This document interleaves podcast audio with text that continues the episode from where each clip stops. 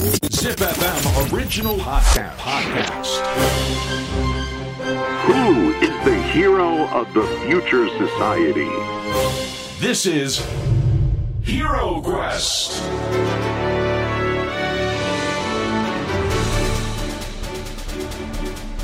ポッドキャストナビゲーター杉原兄です小林玲奈です ZIPFM オリジナルポッドキャストヒーロークエストこのプログラムは社会の課題を解決し豊かな未来をデザインするヒーローを探す聞く冒険プログラムです。Apple Podcast、Spotify、Amazon Music など各サブスクリプションサービスで配信していますのでぜひフォローしてください。はいよろしくお願いいたします。はいいしはい、今回お迎えしているヒーローはスタートバーン株式会社代表そして現代美術家の C 太平さんです。よろしくお願いします。よろしくお願いいたします。ます。お願いします。今回もオンラインです。すいませんちょっとねこれは今日はいじっとかないといけないかなと思いまし ごめんなさい。いや冗談冗談。あの、はい。ぜひあのあの飲み会で。はい、もう、はい。おごります。おごります。あのね今回もあの C さんにいろいろとお話を伺ってるこのはい。NFT の可能性っていうところなんですけども、僕まずちょっとお伺いしたいのが NFT で C さんの作品とかって何か売買されたりしてるんですか？実は僕、自分で NFT の作品を売買したことないんですよね。あまりにちょっとうん。プレッシャーを感じてすぎ、すぎてしまって、そうああだなんですか？こうだ考えてるんですけど、やってないんですよ。これだって自分でプラットフォーム作ったりそのなんかさまざまなものを、うん。まあコンサルティング代行とかいろんなことやられてるわけじゃないですか。なんならもうこの最初のなんだろうイニシャルを作ってきたパイオニア的な人が 自分の作品を出さないってどういうことですか？そうですよね。いや、本当にもう、逆にプレッシャー感じすぎちゃって、あー気を逃した感はあるんですけど。これもしかして自分のお名前じゃなくて違う名前で出そうなんてへ 変なこと考えてないですよねちょっと考えましたね。やっぱプレッシャーですか？そうですね。やっぱり、ああだこんだ考えちゃいますよね。なんか、まあ、なんか、ピュッと作ることは難しいなっていうふうに思ってて。なんか、あの、でも自分たちのプロダクトが一番最初に物理的な作品のうん登録から始まったって言いましたけど、はいその時は一番最初は自分の作品の登録からやりましたんで、え？まあ、実質、自分の作品を登録したことはあるんですけど、その作品の行方はどこに行ったんですか？あ、それはもう本当に自分の旧作の、あの、はい。物理的な作品の、ああの、じゃあ誰かがそれを持ってるわけではないんですね。売買そうです。僕が今でやってるわけだ。おそうです。おいやあの C さんがね執筆されたと言われてい。る、あのねあの新しいアートの形 NFT アートは何を変えるかってすごいですねこのタイトルも。そう、なんかまあ、これも300年後とかに見て、貫禄のある名前にしようとかって思って、中二病的な発想で。これはもしかしたらバイブル的なものを この時代にこれをもう言い当ててたやつがいたぞと。C さん思考回路が一緒です僕と。そう、やっぱりもうはい。中二病で中二病なんですよ。クリエイターは。300年後ってもう未来も未来ですよね。そうなんです。だから1回でいいんでほんと1回でいいんでチラッとだけ未来に行きたいんですよ。うんで自分の功績がどうなってたかだけはちょっとだけそうあーなるほど。そうですほんと1時間でいいです。小1時間でいいです。ダメだったかーっつって。確認したいですよね。すごい。これどちなみにですけどもすいません。まだ僕勉強不足でこの新しいアートの形まだ読ませていただいてないんですけどもこれは一体どういう内容が書かれているんですか？いわゆる NFT の入門書っていうのははい。世の中に結構たくさんあると思うんですあけど、NFT ってこうですっていう技術的な説明だったりとか、はなんか何が売れてるっていう事例の紹介だったり、いうん。あのまあ、こういうような文化がありますっていう紹介がほとんどでうん。でそれを見ても結局どこに価値があるのとか、うん。そもそも何かこれってアートなのとか買いたいと思ってる人たちの根源にあるクリエイティブの売買の基礎的なものとかっていうのに、あんま触れてるところが多くないというのがうん。まず1点あるのと、あとそもそもそういうアート業界にいる人たちの中でもあの逆にこう NFT っていうのはマーケットが加熱してるだけの短い間だけしか盛り上がらないようなものなんじゃないかとか、うん。メディアアートとかみたいな感じで一部あテクノロジーに強い人たちだけがうん。なんかこう盛り上がるようなもんなんじゃないかっていうような、まあ、そういうような意見がたくさんある中でちょっと一旦この美術史を見たときに、美術史的にもすごく正当な進化の仕方で、インターネットとかと絡んだときにアートとしてもすごい進化があって、うん。今までのアートと全く変わらないところもたくさんあるし、はい。新しい進化の部分は活目すべきものがありますよっていうようなことが分かりやすく書かれた本ですね。いやもう素晴らしい説明ですね。すいません。本当にそんな熱心にね言い方も悪いですけど説明していただいてる時に 僕は C 太平の本を今 Amazon で購入してました。あありがとうございます。すごくタイムリーではいあのもう買わなきゃと思って。はいあのすいません。ちょっとお待ちいただいていいですか？スワイプをして今ね。今ですね購入中でございまはす、いあの注文確定しましたんで。あ無事に、はい、僕あの C さんにいろいろと伺いたいなと思ってるのはそのアートを所有するっていうのは所有欲もそうですけども資産形成みたいなところもあるじゃないですか。はいはい。で僕も海外にずっといてアートの所有の考え方っていうのが国の税制的にも全然違うと思ってるんですよね。例えばその税金がものすごいかかる日本だったりとかはい。贈与税がとかいろいろあるじゃないですか。この NFT が活性化することによってそのアートのその資産形成だったりとか国境的なものが越境していくじゃないですけどもなんか変わりそうな雰囲気ってありますか？そうですね。まあタイミングがいいのか、うん時代がそういう時代に向いてるのか、鶏、卵どっちかわかんないですけど、はいそもそも日本って結構税制優遇とかがアートの領域にほとんどなかった。ないですよね。まあ、それが結局マーケットを阻害してるっていうような意見が結構多かったんですけど、今結構、あの、いろんな省庁で、ここら辺のアップデートは試みているように見えますね。なんで結構世界的なギャラリーが日本に来るとか、はいあの、世界的なアートイベントが日本に来るっていうのが、もうちらちらとニュースになっていて、2024年、2025年って結構国際的なアートフェスティバルも日本で行われる予定ですし、結構変わってきてるのかなっていう印象があります。で、あの NFT の文化っていうのはちょっと違うんですけど、結局なんかこういったもので、こうやって活性化されるっていうのが、普通のアートの場合、すごい時間かかって、うん。あの、そういったものが可視化されるんですけど、NFT ってもう本当に瞬時に可視化されるし、瞬時に人の購買行動というのが見えるので、なんかそういうところですごい影響関係はあるような気もしますね。なんかあれですよね。なんかテレビと YouTube じゃないですけどもテレビって結構やっぱり時間をかけてブランディングしていくじゃないですか、うん。YouTube ってそのはい面白いコンテンツだったらいきなり跳ねたりとかするわけで、なんかそれのなんかタイムデュアランスっていうか時間の考え方っていうのなんかデュレーション違う気がするんですよねやっぱり。なんかアーもトう全然違いますね。全然違いますよ早ねうんでこれあの気になってる人たくさんいると思うんですけども、なんかこれを言うのもどうなのかなとか思うんですが NFT って儲かるのみたいなのって結構 C さん多分聞かれるんじゃないかなと思うんですけども、例えばはいはい。0.07イーサで買ったものが、えーじゃあ10イーサになることででその売却した時にどういう売却手続きがあってみたいなの結構聞かれたりしませんか？聞かれますね。やっぱりあれですかね投資目的でする方も結構いらっしゃるってことなんですかね？そうですね。両方の目線で聞かれることがあって、うん。はい。まあ本当にクリエイター側がお金持ちになりたいっていう感じで、うん。おあ儲かりますかっていう話と、あと買う側が転売ヤーみたいな感じでうん。儲かりますかみたいな、うん。両方聞かれますね。で、両方ともちゃんとコアな、あの、今何が流行ってるかっていうのをちゃんとリサーチしたりとか、ちゃんとそのレアなものを手に入れるために頑張れば、儲かりますよとは言ってるんですけど、でもとはいえそれって NFT の本当にあの近視眼的な、すごい短期的なマーケットの話で、はい。まだ顕在化されてない長期的なマーケットで、これからやっぱりもっと全然違う質のものも出てくるだろうということを同時に言ってますね。いや面白いですね。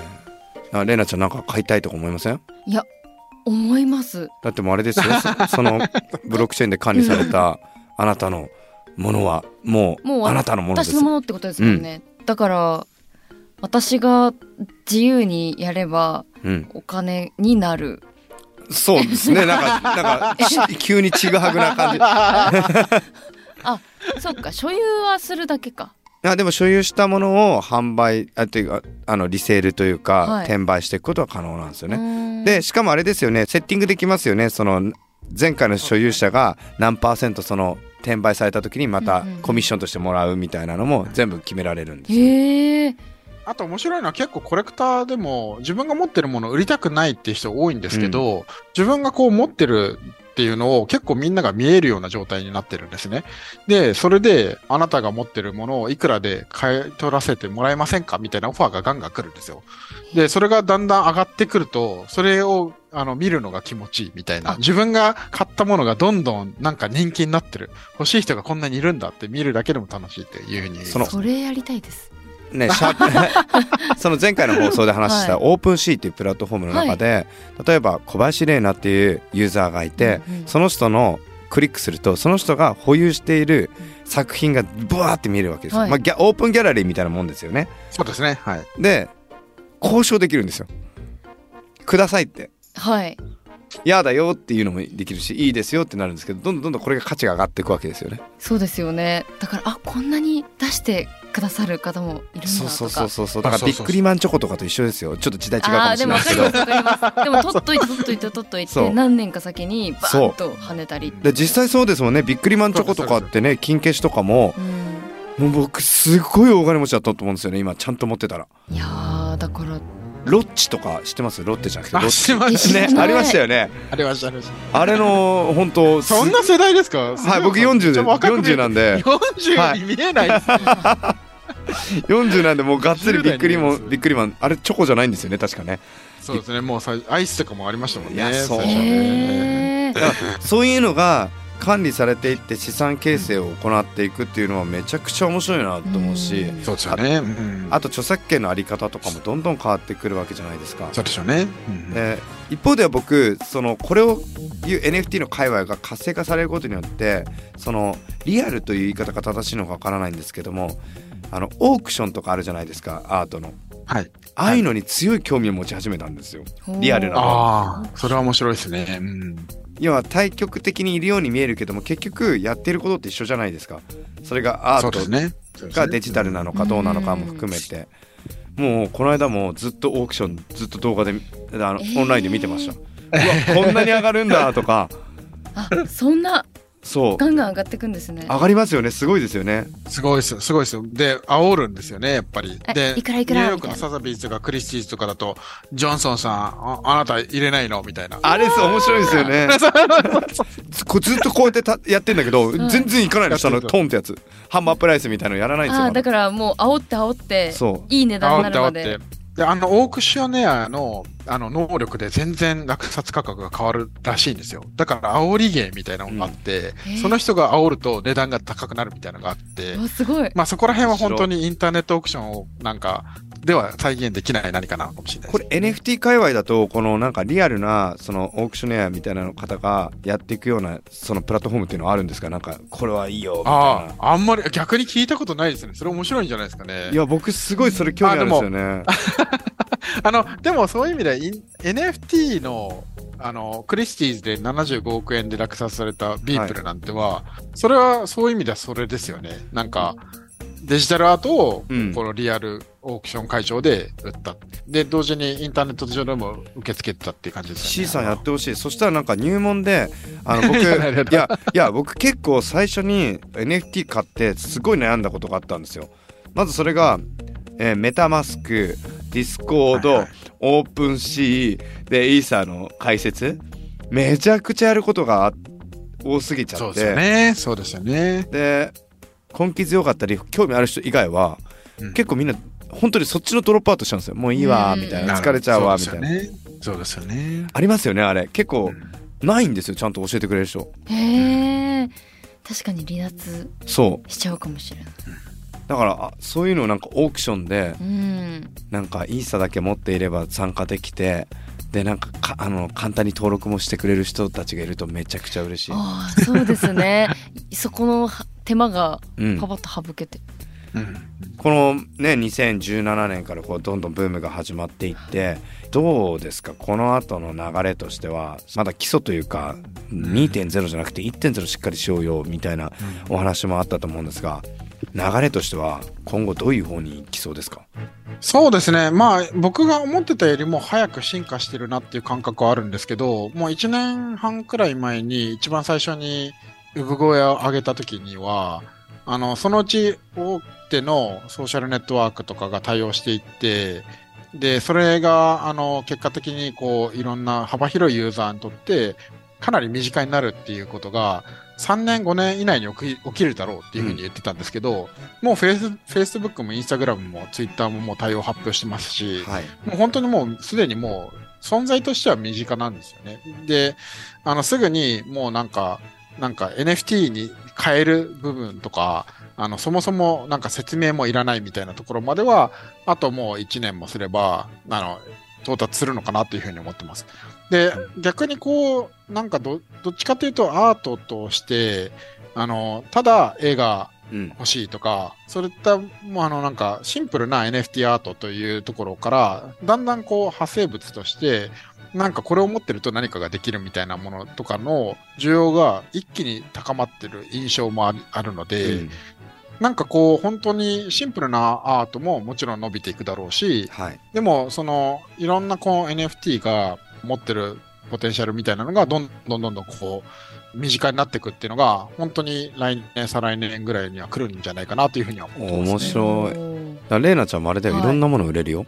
自分のあ、本当そうですよね。本何当そう。を売ろだってレイナちゃんこそだっはい。て自分の小林レイナという像を売っていってるわけじゃない、うはい。でそれが無償で今提供されてしまってるところがたくさんあるものを価値を見出すっていうのは大いに考えられますよね。例えば今日生放送してきたじゃないですか。はい。でその時に言うキャッチフレーズみたいなのあるじゃないですか。うーん。それとか音声で NFT 化しちゃってやってる人いますね。ブロックチェーンでやると僕らが例えば僕が買ったらすっごい気持ち悪いけどレナちゃんの「おはよう」とかの。おはようとか。そういうのを売買もありますよね C さんね。あります、あります。じゃあお笑い芸人さんのなんかワンフレーズギャグとか。あもう販売してる人いますよ。いますいらっしゃいますよ。ね。はい。確か、うん、結構有名どころの方たち売ってますよですよね。何人か聞いたことあります？そうででもそれ使えないわけじゃないですよお笑い芸人さんはそうですよね。でもあれ俺のって言えるんですよ。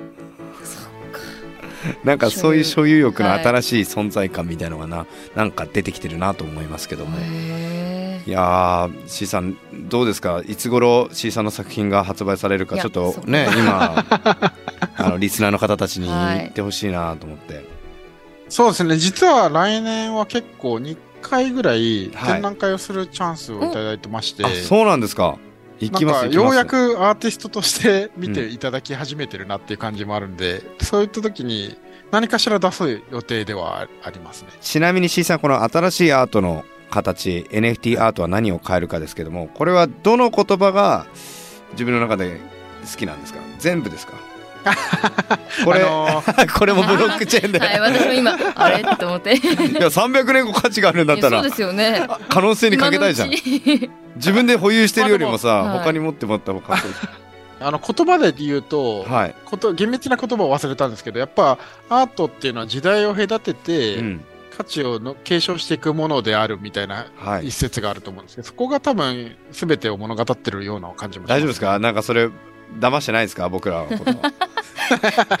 本当は本当は自分で大事なの取っときたいみたいな。騙して、騙して。いやでもこうやってなんかアートのなんか新しい評価軸みたいなのを作っていただけるっていうのは特にそのなんだろうアートを愛してる人がやるからこそそこにある思いやりとかあとは苦難とかうん。乗り越えなければいけないものっていうのはすごいなんか C さんのがやるとすごくいいんだろうなっていう感じはしてるんですよいやでもこれ本当に僕 C さんなんかぜひなんかデザインとかいろんなのもそうなんですけども僕らのメガボッツもなんかちょっといろいろてんやわんやってなんか進み方がなかなか難しかったんですけどもなんかまだあの僕らは逆にリアルなものを持っているのでそのリアルなものと NFT のこのなんていうんですかねマッチングっていうのをなんとかやってみたいんですよ。なのええでロボットを本当に変形できるようにしちゃうとか形を NFT で変えちゃうとかな一人一人もその NFT ホルダーの方たちに、まあ、僕らはパイロットっていう形で乗ってもらって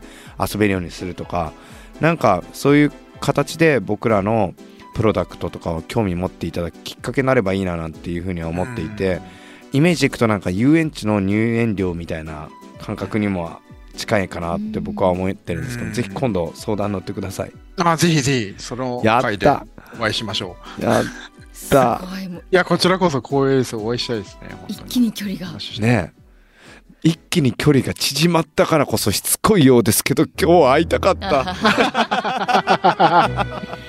すいません。申し訳3ないです。回も言っちゃっいやー、本当に申し訳ないです。アンリさんのお得意のノミニケーションのノミニケーション。ノミニケーション。僕ノミニケーション。あのしかもだって C さんアメリカでしょ？イギリスでしょ、はい。負けらんない戦いここにあるからね。そうなんだ。いやそんなことはないですけどあのぜひねあの同じタイミングで、うん。まあ、あの海外も一緒な留学してたりとかしてますし、なんか価値観の感じがなんかすごく僕は共感できるので。そうですよね。でちなみに今は東京大学の中にスタートバーンあるんですか？そうです。事務所が、そうですね。あります。じゃあ遊びに行って夜は文京区あたりで一杯。そうですね、ぜひ。もう出来上がっちゃいましたね ルートが。できましたね。できちゃいましたね。もちろん。便乗してもいいですか？このこれもいいですよこのアートはって話はい教えてもらえるかもしれないですよ、そうですね。ちょっと、ね。私の将来にかけて。じゃあ重いわ。重いわ。いや本当そ C さん最後にちょっとお伺いさせてください。あのこれからの夢とかビジョンっていうのをちょっと簡単に教えていただけますか？そうですね。やっぱりそこはもう中二病精一杯出して言うと、やっぱり自分たちが作ったその基盤を世界の本当隅々までうん。あの浸透させるっていうのが何よりも一番最初の大きな目標で、で、それだけじゃなくって、やっぱりこの時代、この今の時代の最先端のテクノロジーじゃなかったらば、うん。起きなかったような美術史を作っていきたいなというふうに思いますね。いやすごい。これもだってあれですかね現代のレオナルド・ダ・ヴィンチ候補の方から今お話しされてますからね 恥ずよかしい恥ずかしい。C さん候補って言い方も。あの僕い昔ですねあの友達に北関東のイーロン・マスクって言われた時が一番恥ずかしかったです。面白い。いや C さんぜひ、はいあの次回はあのスタジオの方にあつ、はい。遊びに来てください。本当にありがとうございます。ありがとうございました。ありがとうございましありがとうございた。ます。楽しかったです。楽しかったます。ヒーロークエスト今回の冒険はスタートバーン株式会社代表 C 太平さんをお迎えしました。ありがとうございました。次回のヒーロークエストもお聞き逃しなく。ヒーロークエスト